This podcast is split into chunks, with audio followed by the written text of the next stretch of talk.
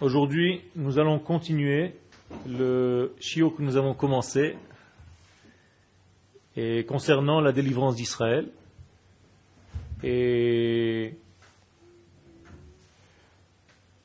nous étions arrêtés au terme de la définition du premier homme, qui définissait en fait l'existence par la capacité de donner, de nominer, de donner les noms, de définir les choses. Je continue donc le texte. Ce qu'il faut comprendre, c'est que l'appellation utilisée par l'homme ne se fait pas par un degré humain, intellectuel. Merkari, ce n'est pas de la science. Ella besechel elion. Cette nomination se fait par une force intellectuelle divine, c'est-à-dire une chokhma, une sagesse qui vient du divin. Elohi. Beruach HaKodesh asher alav leakir et atzmiut advarim. Donc cette définition, c'est en réalité ce que nous appelons en hébreu Ruach HaKodesh, l'esprit de sainteté, qui est en réalité sur l'homme, qui lui donne la capacité de reconnaître et atzmiut advarim, l'essence même des choses. Etzem en hébreu, qui veut dire les ossements, mais en même temps l'essence. Ramban, c'est ainsi que définit le Ramban, Nachmanit, Shehikir tiv'am vekara lahem shemot. Il dit précisément, le premier homme avait la capacité de connaître la nature profonde des animaux qui passaient devant lui, et donc il les nommait naturellement. Il arrivait à savoir de quelle combinaison, de combien de lettres elles étaient fabriquées, avec tout ce que ça représente. Klomar, Hashem haraoui lahem dit le Ramban, leur nom, la définition qui correspond à ces animaux-là selon leur nature profonde. Donc il ne pouvait pas se tromper. Pourquoi? Parce que ce n'est pas l'intellect humain qui vient de faire ce travail-là, mais une force divine de prophétie qui donne la capacité à l'homme d'être associé à la création. Et nous voici maintenant, on monte de degrés. Nous avons dit la dernière fois que la délivrance d'Israël va de l'extérieur vers l'intérieur, ou du bas vers le haut, ce qui est l'équivalent. Après le degré de l'homme qui arrive à définir ces animaux qui passent devant lui, la Torah vient nous parler d'un sujet nouveau qui va clôturer toute la création, et je veux parler du Shabbat. Donc le Shabbat, l'apparition du Shabbat. Lorsque le Shabbat apparaît, ce n'est pas un jour dans la semaine. On était vendredi, et puis il y a encore un jour, Shabbat. Pas du tout. Ici, la Torah est en train de nous projeter dans l'avenir, dans l'avenir lointain, qui s'appelle Yom Shekulo Shabbat Umnucha. C'est-à-dire l'accès vers le grand Shabbat, vers la période dans laquelle le monde va être dans sa période shabbatique, sabbatique, et donc l'homme va pénétrer à l'intérieur de cet univers qui s'appelle le Shabbat. Regardez, l'homme fut créé le sixième jour. Donc avec son visage face au Shabbat il n'a qu'une seule chose à faire, le premier homme, c'est de rentrer vers le Shabbat. Il est à quelques heures de son Shabbat. Nous avons dit la dernière fois que ce qui s'est passé chez le premier homme se passe dans l'univers et notamment dans le peuple d'Israël lors de sa propre délivrance à ce peuple d'Israël. Et donc ce qui s'est passé le sixième jour de la création, c'est ce qui va se passer dans notre délivrance. Et nous avons tous le visage en face du Shabbat, de notre Shabbat, de Shabbat de l'univers. Nous avançons donc vers le Shabbat de l'univers, nous quittons le sixième millénaire pour entrer dans le septième millénaire. Or, Chaya Olamim, bien entendu, lorsqu'on rentre dans ce jour-là, ce n'est pas juste un déplacement euh, biologique, ce n'est pas un déplacement d'horaire, ce n'est pas un changement d'horaire, ce n'est pas un changement de jour, c'est un changement d'étape. Le Shabbat, c'est l'accès à une autre plateforme. On monte à un autre degré. En tout cas, un autre degré apparaît dans ce monde, qu'on appelle la vie du monde. Si je vous pose la question, par exemple, comment définir le Shabbat? Si, par exemple, chaque jour de la semaine va être une combinaison, une partie du Shabbat qui va suivre. Donc nous avons le premier jour, le deuxième jour, le troisième jour, le quatrième jour, le cinquième jour et le sixième jour. Donc nous avons ici l'essentiel même de toute la création. Pourquoi j'ai besoin d'un Shabbat? Je vous pose la question. Pourquoi ai-je besoin d'un Shabbat si j'ai déjà tout? Vous comprenez la question? À quoi sert le Shabbat?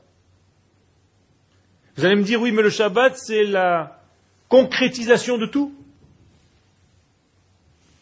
Je vais vous dire l'inverse.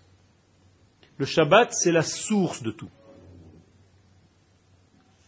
Et tous les jours de la semaine ne sont que des bras, des membres de ce Shabbat. C'est-à-dire que le Shabbat, c'est le klal, c'est la notion de tout, qui englobe le tout, et qui, de ce Shabbat-là, vont sortir des bras, qui vont s'appeler Yom Echad, Yom Sheni, Yom Shlishi, Yom Revi'i, Yom Chamishi, Yom Shishi. Premier jour, deuxième jour, et ainsi de suite. Autrement dit, il n'y a aucune existence à part celle du Shabbat, véritablement. C'est elle l'âme de tout. Seulement, lorsque je ne peux pas, moi, toucher, avoir accès à ce monde tellement spirituel, alors on donne pour moi une manifestation physique au niveau du temps temporel de ce degré shabbatique. Et donc ça va être premier jour, 24 heures. Deuxième jour, 24 heures. Et chaque jour va définir une autre facette, mais toujours du Shabbat. Car ce sont six bras de l'élément qui s'appelle Shabbat. Cet élément spirituel, cette âme spirituelle qui s'appelle le Shabbat. Donc nous n'allons pas vers le Shabbat comme la fin de la semaine, mais en réalité, en allant vers le Shabbat, on revient vers la source de toute la semaine. Et selon ta vie durant le Shabbat, tu auras une fabrication, une, un prolongement de ton Shabbat dans le premier jour de la semaine, dans le deuxième jour, dans le troisième jour, et ainsi de suite. Briat Adam Arishon Atzmo Bayom Ashishi, Af Donc nous allons continuer. La création du premier homme, le sixième jour, était exactement faite de la même chose. C'est-à-dire, lui, l'homme, lui-même, s'est développé du bas vers le haut. Tout à l'heure, nous avons dit que le monde tout entier s'est développé du bas vers le haut. Eh bien, l'homme, lui aussi, en, le prenant à part entière, lui-même s'est développé du bas vers le haut. Min hachutz el hapnim, depuis l'extérieur vers l'intérieur. On revient toujours sur ce même schéma. Mina Agufani, et effectivement, lorsqu'on voit la création du premier homme, euh, qu'est-ce qu'on voit en premier? La création de son corps. Donc la Torah ne nous parle pas encore de son âme, elle nous parle de son corps matériel, fabriqué depuis la poussière de la terre, Mamashi, Ruchanit Nishmati, jusqu'à l'apparition de l'âme en dernier lieu. Vous comprenez ici, on va avancer dans notre réflexion et on va définir tout doucement la délivrance. Et nous allons déjà pouvoir maintenant préciser que la délivrance d'Israël aura exactement la même direction et le même processus. C'est-à-dire que tout va commencer par une partie très matérielle, très structurée matériellement, physiquement, et tout doucement va avancer vers une élévation, vers l'apparition de l'âme. Au départ, le corps va apparaître, ça peut être un corps physique, mais ça peut être absolument un corps national. Et au fur et à mesure du temps qui passe, on aura l'accès à la partie intérieure de ce peuple, de ce corps national, c'est-à-dire à, l'âme de la nation. Et on va toucher à la fin du processus l'âme de la nation. Alors regardez comme c'est beau. Au niveau du temps, nous venons de le comprendre. Il y a eu six jours et on a accédé à l'âme de tous ces six jours, donc à la délivrance des jours à la Géoula du temps. Au niveau de l'homme, c'est la même chose. il commence par la partie poussière, par la partie terre, par la partie matière, et il va pour accéder à son âme, donc à son Shabbat, c'est la même chose. C'est son degré shabbatique au niveau de l'être, car l'âme de l'homme peut absolument s'appeler Shabbat. D'ailleurs, la Torah définit un Talmid Racham, un sage de la Torah, comme Shabbat. Rabbi Shimon Bar Yochai, alav Shalom, est appelé Shabbat. Pour la bonne raison que lorsque nous arrivons vers le top de l'homme, vers le sommet de l'homme, nous atteignons le Shabbat de l'homme. Donc c'est son âme. Et la même chose dans tout ce que vous allez développer dans, notre, dans votre vie, dans notre vie, nous développons toujours les mêmes choses. Elles auront toujours le même processus. On va commencer par la partie la plus matière, la plus grossière, et au fur et à mesure de notre avancée, nous allons définir et les choses vont devenir de plus en plus fines, affinées.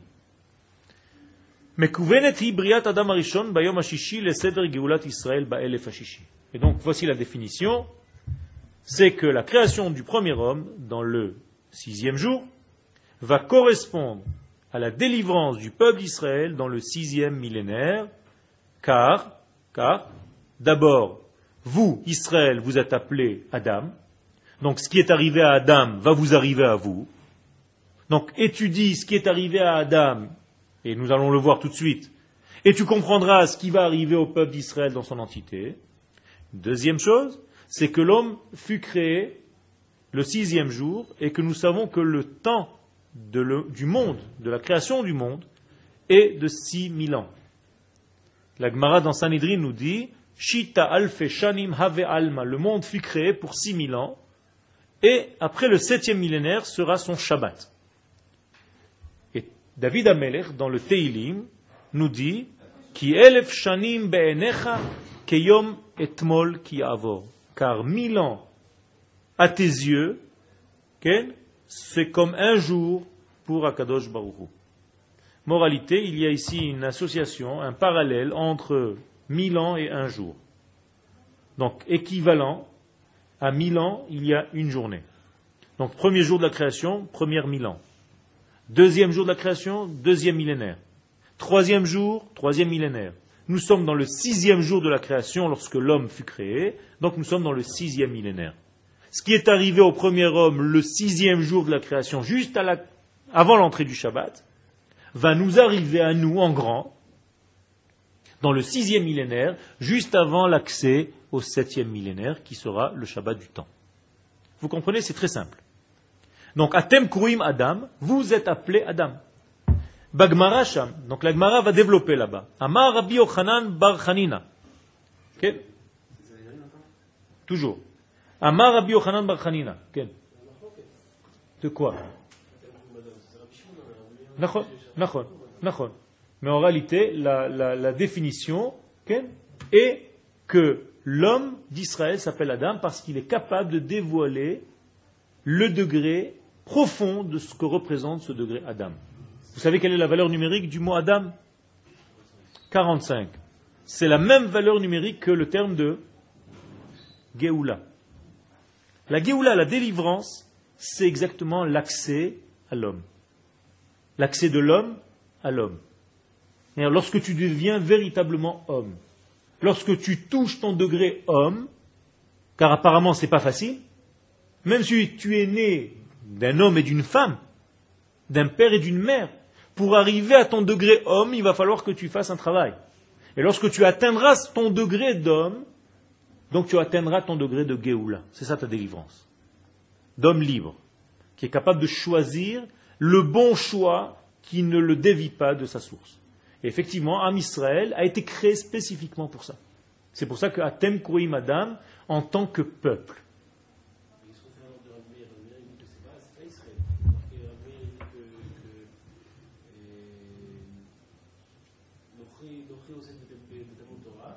Tu es en train de me parler d'individu.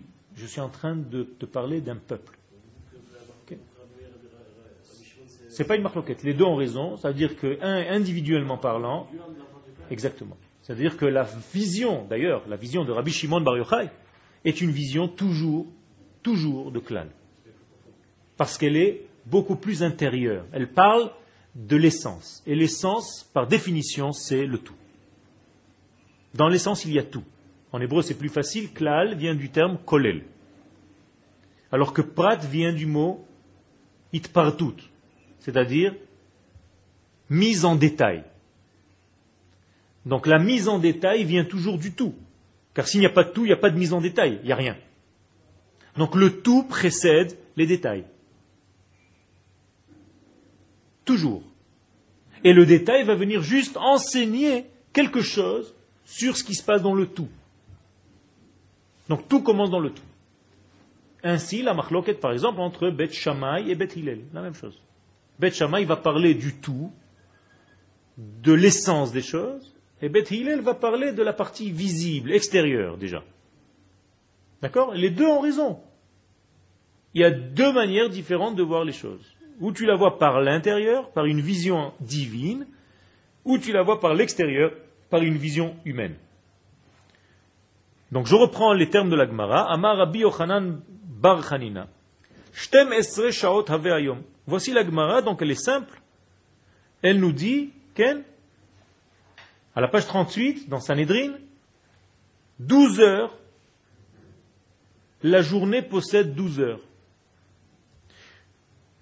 Nous parlons ici du sixième jour de la création. Sha'arishona, dit la Gemara, la première heure, Hutzbar Afaro. Les cendres qui vont fabriquer par la suite le premier homme sont en train d'être rassemblées. Sha'ashnia, deuxième heure, Naasa Golem. Il va devenir un golem, c'est-à-dire une forme inerte, inerte, qui ne vit pas encore. Sha'ashlishit, troisième heure, Nimtechu Evarav. Ses membres vont commencer à se prolonger, à se tendre. Revi'it, quatrième heure, Mizreka Boneshama, il y a une injection d'âme. Donc à la quatrième heure, Akadosh Baruch injecte l'âme dans le premier homme qu'il est en train de fabriquer, de créer. Chamishit, une fois que l'âme a été injectée, c'est la cinquième heure déjà, Ahmad al-Raglav, il se tient debout.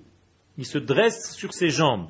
Textuellement, Shishit Karashemot. À la sixième heure, il commence à nommer, donc à appeler, à donner des noms, à définir. Donc je vous propose de passer très rapidement, heure par heure, pour savoir en réalité à quoi correspondent toutes ces horaires. Pourquoi la Torah va se fatiguer? Pourquoi la Gemara, les sages, vont aller découper le sixième jour de la création en douze heures et nous dire qu'est-ce qui s'est passé à chaque heure?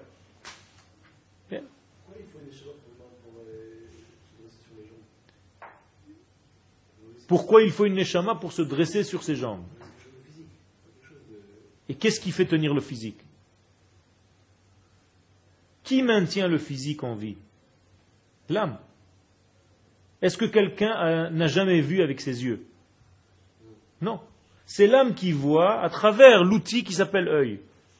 Donc l'homme, lorsqu'il est debout, en réalité, qu'est-ce qui est debout c'est l'âme qui le fait maintenir debout, c'est l'âme qui le fait subsister, c'est l'âme qui le fait exister.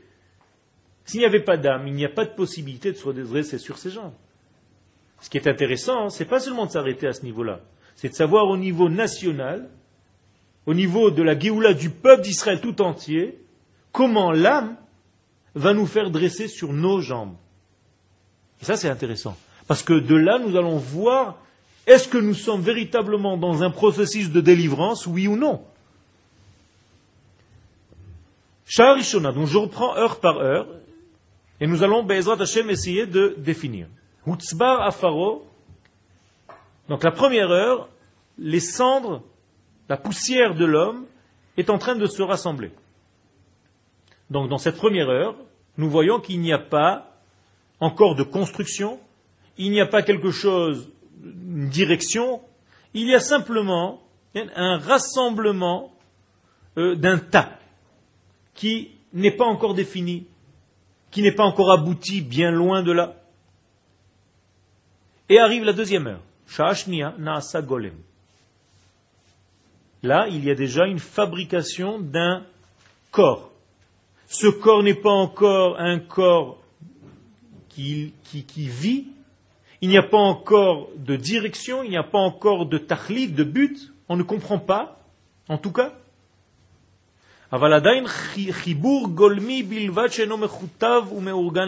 Il n'y a pas encore de membres, il n'y a pas encore de définition, il y a un tas très grossier, pas défini, pas fin, de tout ce futur homme. Ça, c'est la deuxième heure. Nous allons avancer. Sha'ash Lishit. Troisième heure, Nimtechu Evarav. Là, on commence déjà à étirer des membres. Regardez, pour l'instant, il n'y a pas d'âme, il n'y a que du corps. Il n'y a que de l'extériorité.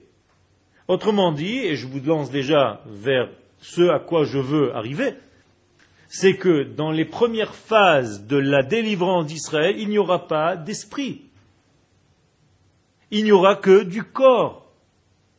Même si l'esprit est potentiellement présent, il n'est pas encore dévoilé. Donc en réalité, toutes les premières phases de la délivrance, et c'est déjà trois heures qui viennent de passer, on ne voit rien encore au niveau de l'esprit de l'homme qu'on est en train de fabriquer. On ne voit que de la matière, on ne voit que de la chair, on ne voit que de la poussière. Ceux qui s'attendaient directement à avoir un homme défini, abouti, se désespèrent. Ils se disent, mais ce n'est pas une création divine, ça. C'est de la matière, c'est de l'anti-divin. Parallèle, ceux qui verront les débuts de la délivrance d'Israël ne vont pas l'accepter comme étant de la délivrance. Ils vont se dire, mais ce n'est pas une délivrance. C'est tout simplement un amassis, un ramassis d'hommes, comme ce tas de poussière, qui n'est même pas défini, qui n'a même pas de membres, qui ne pense qu'à son monde matériel, qu'à sa matière, qu'à sa poussière. Mais de quoi tu me parles? De quelle délivrance parles-tu? Et nous lui disons, attends, le processus est de quelques heures. Regarde, la prochaine heure. Je reviens sur la troisième heure, au moment où on étire les membres. Ça veut dire que je commence déjà à avoir une séparation, une définition de chaque membre avec sa qualité et avec sa fonction. C'est important. Ce que je n'avais pas dans la première heure, ni dans la deuxième. Donc, il y a quand même un rassemblement organique, mais il manque encore l'essentiel, le souffle, la vie.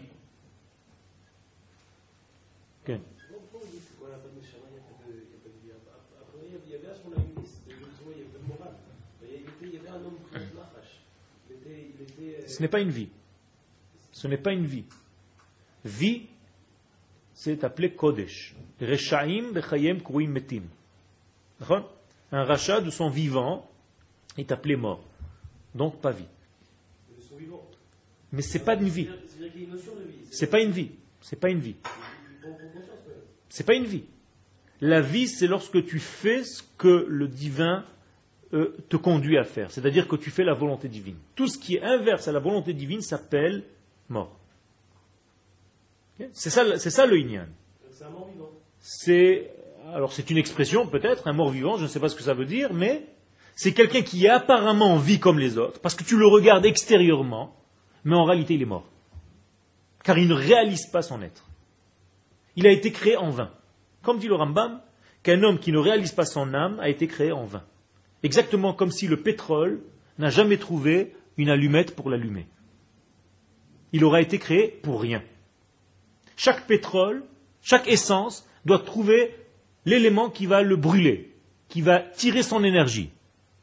Si ce pétrole-là ne trouve pas son allumette, alors il aura été créé en vain.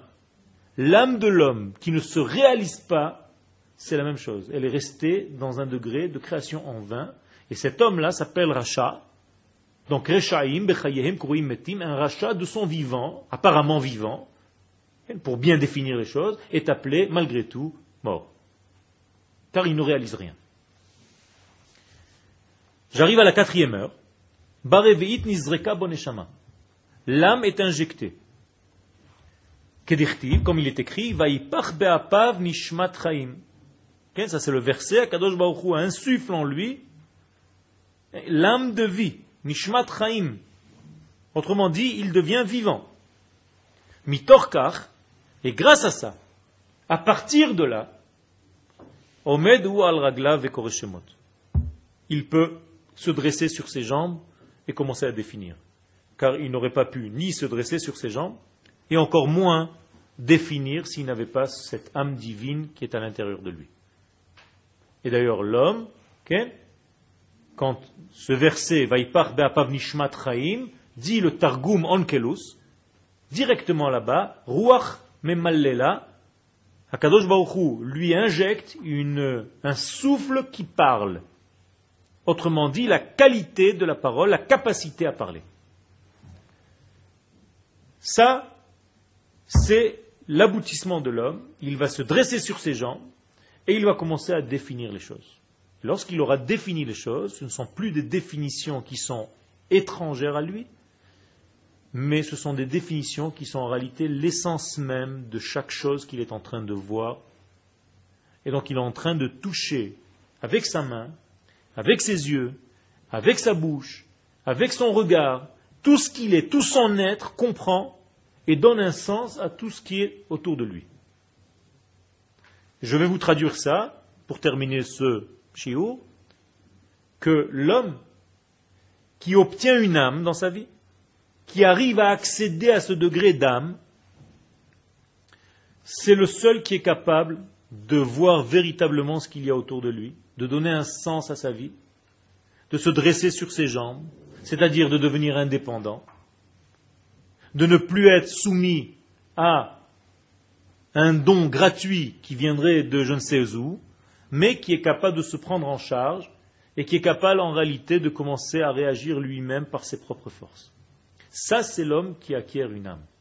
Et les sages nous disent que l'homme qui obtient une âme, qui, garde son âme, qui arrive au degré du dévoilement de son âme, c'est un homme qui marche debout. C'est un homme qui est dressé sur ses jambes, c'est un homme qui est vivant, c'est un homme qui est, dans le terme de nos sages, gadol. Un gadol. La différence entre un gadol et un katan, c'est que le katan, le petit, n'a pas ces degrés d'âme qui sont installés en lui. Donc il va dans tous les sens. Alors que le gadol est assis. Il a une assise parce qu'il a le degré de neshama, le degré de ruach qui est injecté à l'intérieur de, lui. Dans la prochaine euh, fois, la prochaine fois, nous allons voir comment nous allons voir le parallèle avec la délivrance d'Israël, à partir donc de cette donnée, de cette Gemara, dans Sanhedrin, qui va nous donner justement toute la construction même de la délivrance d'Israël en nous parlant tout simplement du premier homme. Et après, nous allons extrapoler, nous allons dire, nous allons développer que cet homme-là, en réalité, ne le regardez pas comme un homme individuel, en réalité, c'est un homme collectif, et il va représenter la totalité de l'humanité, c'est-à-dire la délivrance de tous les mondes. Merci beaucoup.